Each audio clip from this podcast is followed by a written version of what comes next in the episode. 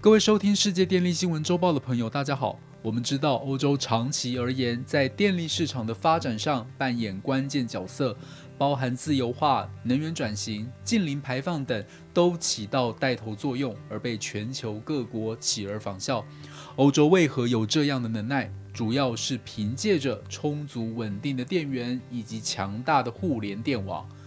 欧洲各国长期以来都是透过相互连接的跨国大电网进行整个欧洲共同体的稳定供电。其中扮演电力出口要角的国家，像是提供核电的法国、提供水利的挪威以及提供风力的丹麦等，支援像是荷兰、意大利等电力进口国的电力需求。透过国与国之间的电网互通有无、相互照应，也因为如此，有许多国家在能源上根本只有极少甚至完全没有备用的存量。而今年因为疫情趋缓、经济逐渐复苏，导致能源需求快速上升，但是供给端却因为三个原因打破了欧盟这样看似完美的运作方式，甚至有裂解的危机。我们本期就与大家分享是哪三个原因。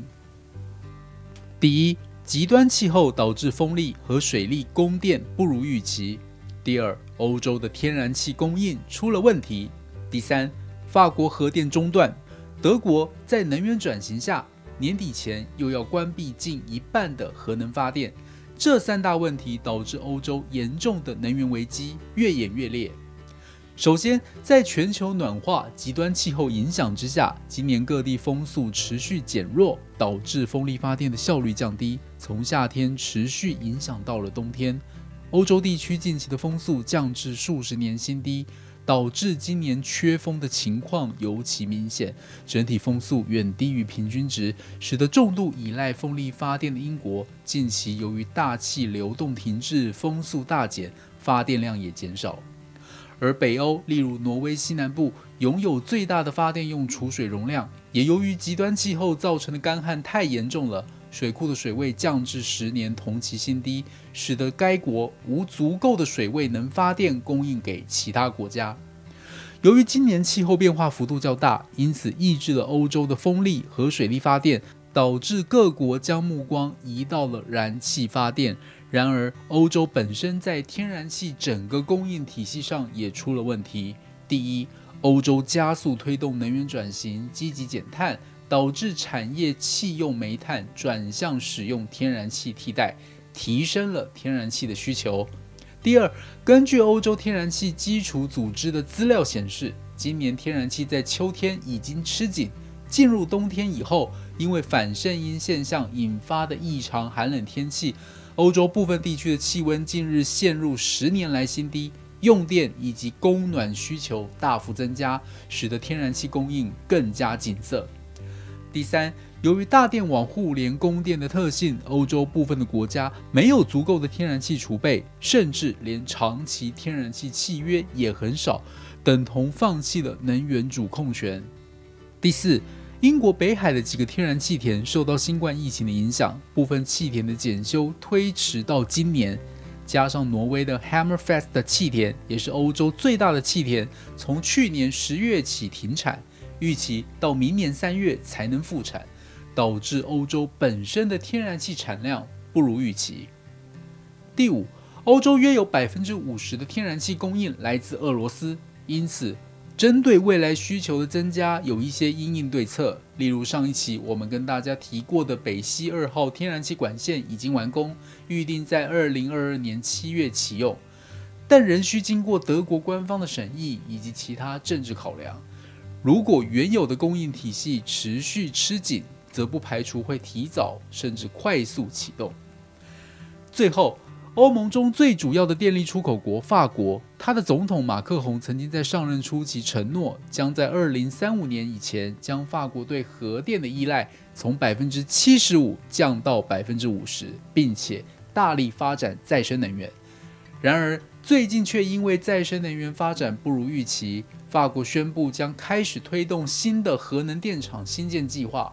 但就在这个时刻，法国最大的电力公司 EDF 法国电力公司在机组维修时发现故障问题，有四部机组约六个 gigawatt，要到二零二二年第一季左右才能并网发电。占法国当前可用电力百分之十三。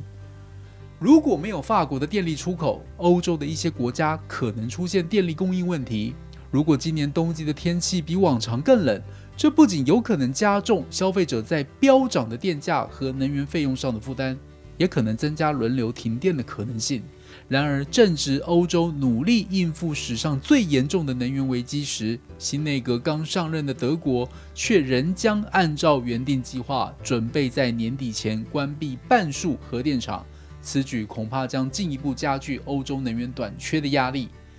种种的原因造成的能源供应紧张，导致了燃料价格大幅上涨。尤其天然气的价格已经飙升近五倍，达到近七年来的高点。欧洲天然气的现货价格已经罕见的出现高于亚洲的现象，也导致多艘开往亚洲的液化天然气运输船掉头转而提供给欧洲国家。受到天然气价格的影响，欧洲电力价格也随之攀高，多国均创下了历史最高电价。德国、法国、瑞士这些国家近期的电价再度大幅飙升。法国和德国九月的电费每一度是零点一六欧元，如今价格分别上涨了百分之四十八和百分之三十六。德国的电价甚至一路狂飙到历史第二高的纪录。瑞士的电价更创下了两千零七年以来的最高纪录，而英国从八月以来，有多达二十六家能源供应商被迫倒闭，影响约四百万户家庭，显示这个行业状况相当危急。这也让能源监管机构 Ofgem 有意提高能源价格上限，但这会导致家庭电费跟着上涨。可能多出七百英镑以上的电费支出，折合台币约两万六千元。更重要的是，根据我们的观察，这次能源危机造成的高额电价，促使欧洲各国纷纷提出补贴政策，打破了欧洲原本引以为傲的自由化、让市场自由决定的观念。此外，随着今年经济复苏的加速，为了满足用电需求，加上各国高涨的天然气价格，在考量成本因素，而且有选择之下，即使煤价大幅上涨，许多国家仍选择相对便宜的煤电。因此，IEA 预测今年全球燃煤发电量预计将比去年上涨百分之九。而欧洲因为非煤政策之下，只好选择天然气，而且不得不用，使得天然气供应吃紧，造成能源危机。